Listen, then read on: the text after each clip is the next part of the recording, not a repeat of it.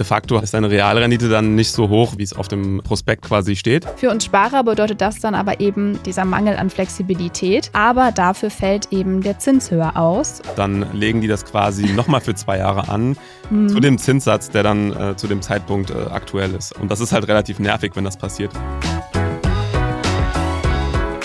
Herzlich willkommen zu einer neuen Folge Finanzlos Exklusiv. Hier geht es heute ums Festgeld. Aktuell gibt es ja bei vielen Anbietern mehr als 4% Zinsen fürs Festgeldkonto mit einer Laufzeit von zwei Jahren.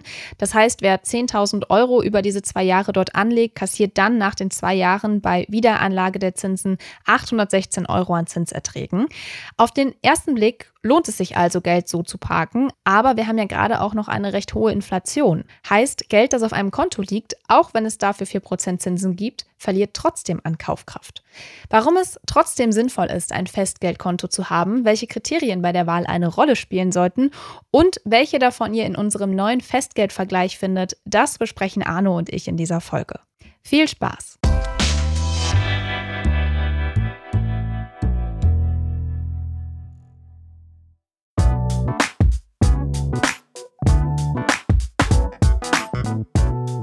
Hallo Arno, welch seltener Gast. Schön, dass du heute da bist. Hi Jule, danke für die Einladung. Genau, wir beide wollen heute über Festgeld sprechen. Das ist ja durch den Zinsanstieg im letzten Jahr vor allem wieder sehr attraktiv geworden.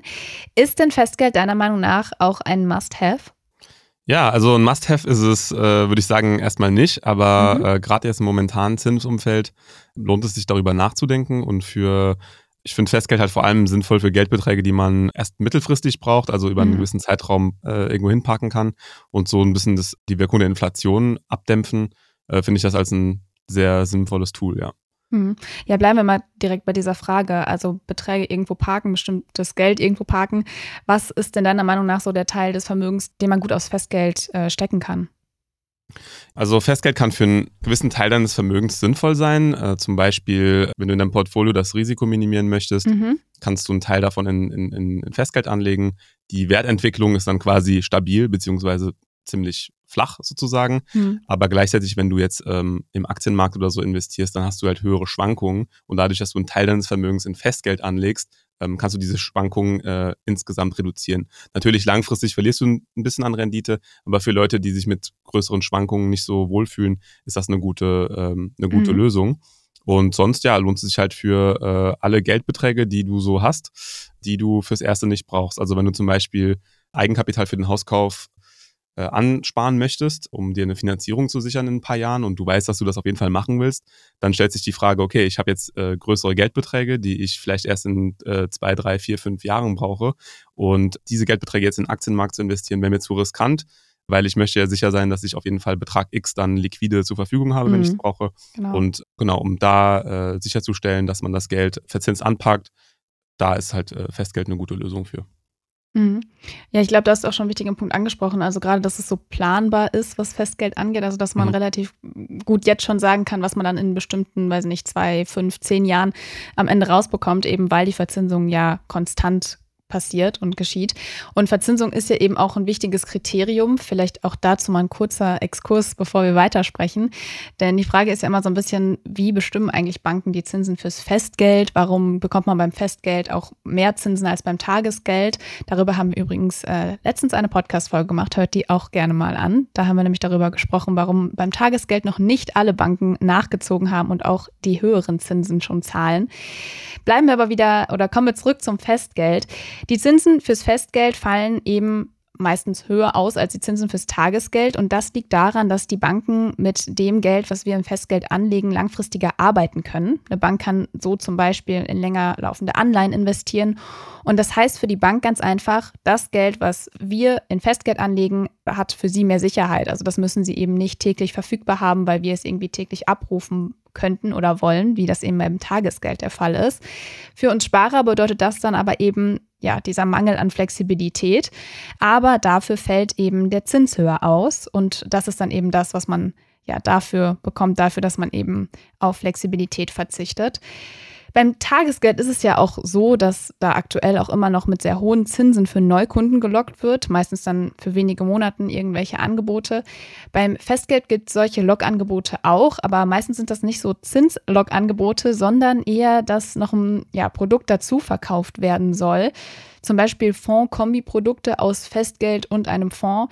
Da werden dann schon auch hohe Zinsen versprochen und dann eben auch eine hohe Rendite durch dieses Kombi-Produkt. Aber die Kosten sind da oft viel zu hoch und schmälern dann auch die Rendite, denn natürlich muss man dann eben für diese Kombi-Produkte auch bestimmte ja, Gebühren und Ausgabeaufschläge zahlen. Wir sprechen ja heute hier, weil du dir eben für den Festgeldvergleich auf finanzlust.de die verschiedenen Angebote angeschaut hast. Was war da deine Beobachtung? Gibt es solche Log-Angebote auch gerade beim Festgeld? Tatsächlich gibt es beim Festgeld nicht wirklich viel, ähnlich viel Angebot wie beim Tagesgeld. Beim Tagesgeld ist es ja nochmal ein bisschen besonders, weil du hast halt sehr viele Banken, Fintechs äh, und Unternehmen, die äh, Tagesgeld als Marketing-Tool dieses mm, Jahr äh, wieder ja. entdeckt haben. Du hast zum Beispiel äh, ja Depots äh, wie Trade Republic oder Scalable, die mit ihren ähm, Tagesgeldzinsen auf dem Verrechnungskonto äh, werben.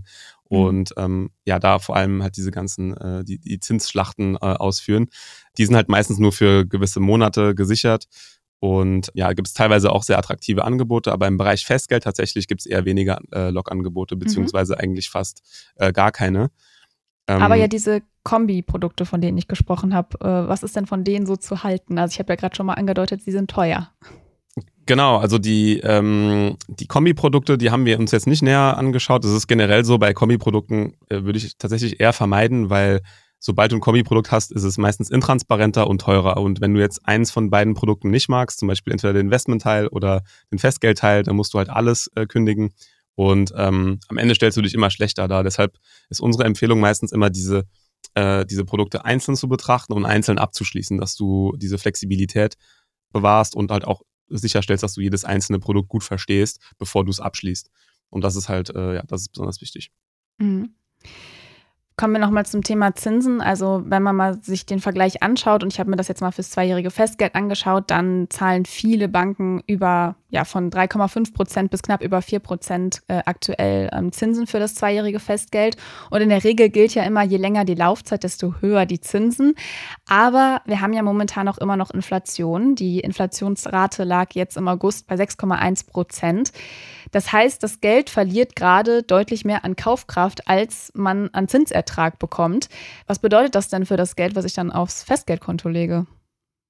Also de facto hast du dann, ist deine Realrendite dann nicht so hoch, wie jetzt, ähm, wie es auf dem äh, Prospekt quasi steht. Ja, das ist jetzt auch nichts Besonderes oder nicht sonderlich News, sage ich mal sozusagen. Erstmal generell, also Tages- und Festgeld waren noch nie sonderlich sinnvolle Geldanlagen über einen längeren Zeitraum. Also die ähm, solche sichere Produkte haben ja keine starke Rendite, das ist ja auch mhm. normal.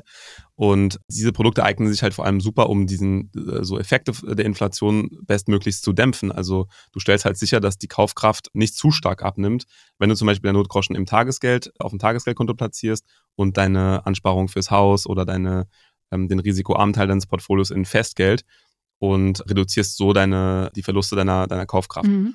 Also möchtest du länger anlegen, eignet sich ein Investment in einen weltweiten Aktienmarkt äh, eher, weil du da einfach äh, höhere Zinsen hast und ähm, das ist schon die sinnvollere Assetklasse über einen längeren Zeitraum. Ich würde aber Tages- und Festgeld eher so als Werkzeuge sehen, womit du sicherstellen kannst, dass deine Cashbeträge nicht zu stark an Kaufkraft verlieren über gewisse Zeiträume. Mhm. Ja, da spielt ja dann auch die Laufzeit eine große Rolle. Also ich habe es gerade schon gesagt, je länger die Laufzeit, desto höher sind in der Regel die Zinsen. Und diese Laufzeiten, die gibt es von grob gesagt wenigen Wochen bis zu zehn Jahren eigentlich immer so.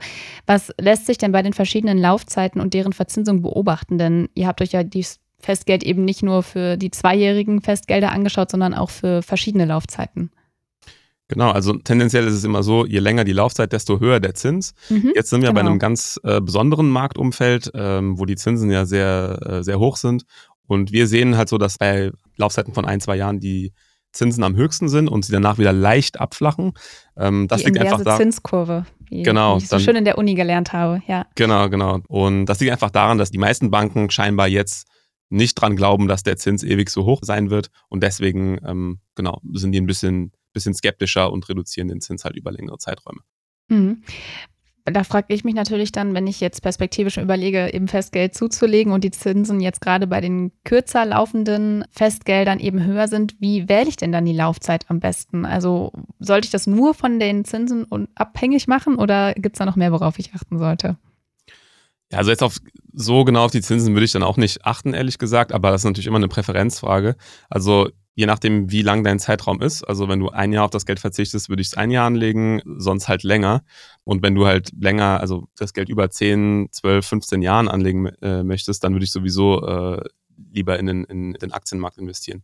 Ähm, was mhm. du machen kannst, ist, äh, du kannst, wenn dir Liquidität wichtig ist, quasi die sogenannte Zinstreppe nutzen. Das bedeutet, du hast, du nimmst deinen Cashbetrag und ähm, teilst ihn so auf, dass du äh, Jahr für Jahr die Liquidität erhältst und dann siehst du halt quasi, wie der Zinsmarkt sich entwickelt und dann kannst du halt Beträge, die wieder frei werden, neu anlegen.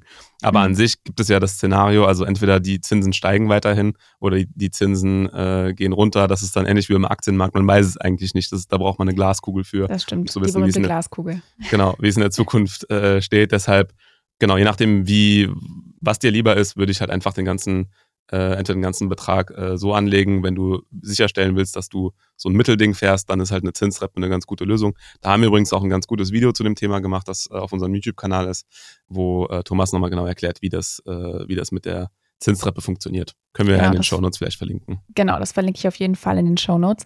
Bleiben wir mal bei der Wahl des Festgeldes. Welche Punkte sind da deiner Meinung nach noch wichtig? Also welche Kriterien waren deswegen dann auch für den Vergleich wichtig? Was habt ihr euch dann noch angeschaut? Mhm.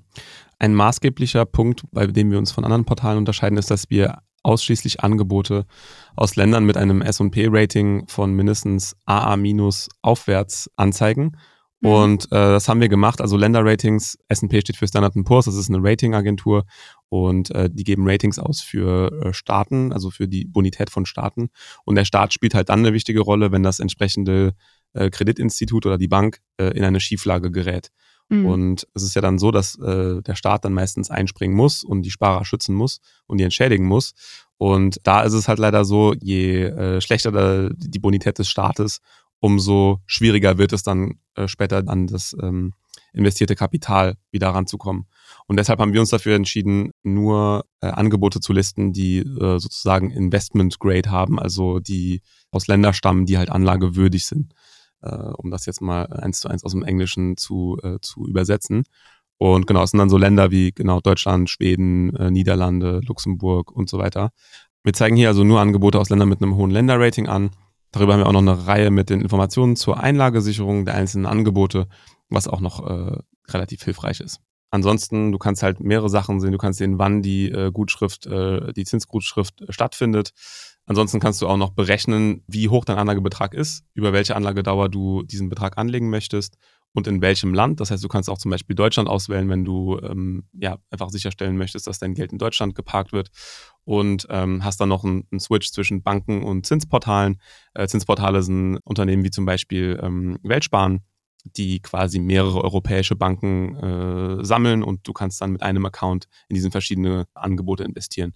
Und da kannst du halt noch ein bisschen unterscheiden wir haben halt auch diesen, mit diesem Rechenmodul, wo du einen Anlagebetrag eingibst, äh, kannst du am Ende dann sehen, wie hoch die Zinserträge tatsächlich sind, also wie viel mhm. Geld du dazu verdienst, wenn du diesen Betrag für Laufzeit X anlegst. Und dementsprechend sind auch die ganzen Angebote sortiert. Das heißt, du siehst das Angebot, wo die Zinserträge am höchsten sind als erstes. Was auch noch äh, ein wichtiges Feld ist, ist äh, war von der Community sehr erwünscht. Und zwar die automatische Abführung der Kapitalertragssteuer. Du ah, kannst äh, mhm. im Vergleich also sehen, äh, welche der Banken die Steuer automatisch abführen. Du kannst bei manchen Banken auch noch einen Freistellungsauftrag hinterlegen.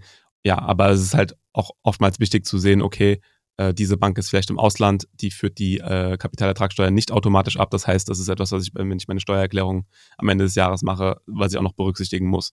Und äh, genau, das haben wir dir ebenfalls aufgelistet. Und sonst noch ein paar ja, weitere Kleinigkeiten, zum Beispiel Minimumbeträge, Maximalbeträge, sonst noch der Zeitpunkt der Zinsgutschrift, wo du halt sehen kannst, ob eine Bank dir die Zinsgutschrift jährlich, quartalsweise oder monatlich äh, ausbezahlt.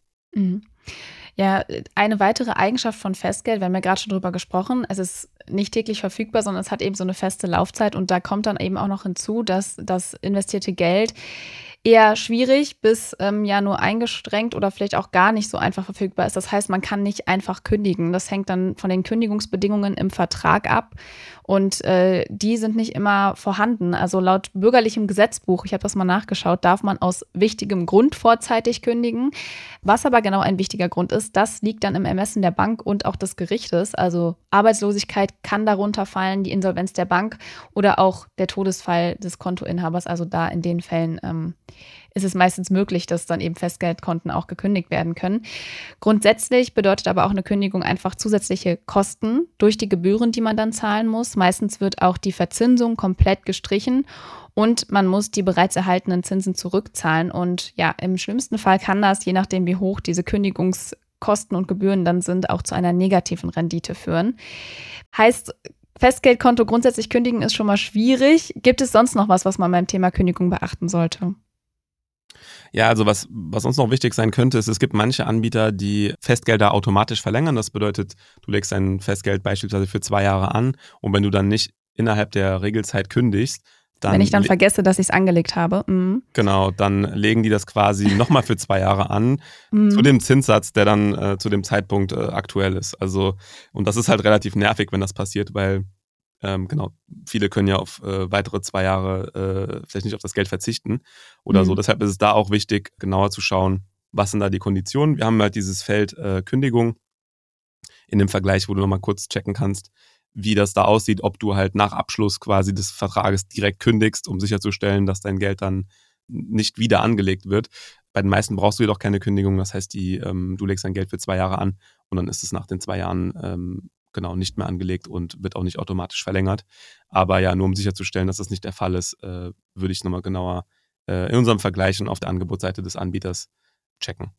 Genau, das auf jeden Fall. Und was ich sehr empfehlen kann, ist sich dann schon mal für in zwei Jahren eine Erinnerung im Kalender zu machen, dass man noch was zu kündigen hat, weil dann passiert das gar nicht erst, dass man da aus Versehen in eine automatische Verlängerung reinrutscht. Genau. Aber an sich ist es halt so, also Festgeld wirklich, man sollte sich wirklich gut überlegen, ob man äh, so lange auf das Geld verzichten kann, weil dafür ist, halt, ist es halt gedacht. Also wenn man die Liquidität braucht, dann äh, ja, dann ist es auf jeden Fall sinnvoll, mhm. einem Tagesgeldkonto das Geld zu haben, wo man täglich darüber verfügen kann. Und genau, das ist halt immer problematisch, wenn, auch wenn man so Sonderfälle wie Tod oder eine schwere Krankheit hat oder so, dann ist man immer auf der, also meistens auf der Kulanz der Bank angewiesen, äh, wenn man sein Festgeld kündigen möchte. Insofern, ja, ist es am besten, wenn man sich da gut Gedanken davor macht, bevor man das Geld dorthin parkt.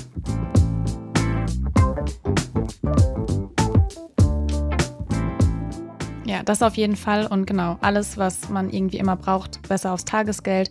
Alles, was man langfristiger anlegen möchte, besser am Aktienmarkt, zum Beispiel mit dem ETF-Sparplan, weil es da dann doch die durchschnittlich höhere Rendite gibt oder zumindest die Chancen darauf. Und ja, wer aber trotzdem ähm, einen bestimmten Anteil hat, zum Beispiel eben Geld, was man für eine Anschaffung oder fürs Eigenkapital, fürs Haus irgendwie ansparen möchte, oder eben auch für den risikoarmen Teil des Portfolios. Den Teil kann man dann sehr gut auf dem Festgeld parken und bei der Wahl des richtigen Anbieters hilft euch dann ab jetzt auch unser Festgeldvergleich, den ihr einfach findet, wenn ihr einfach mal googelt Festgeldvergleich Finanzfluss und natürlich findet ihr den Link auch wie immer in den Shownotes verlinkt. Dann sage ich an dieser Stelle Danke, Arno, für die ganzen Infos und für die Einblicke aus deiner Recherche für den Vergleich. Und sehr, ich freue mich dann ähm, bald wieder, dich mal hier zu haben. Ja, ich mich auch. Danke, Jule.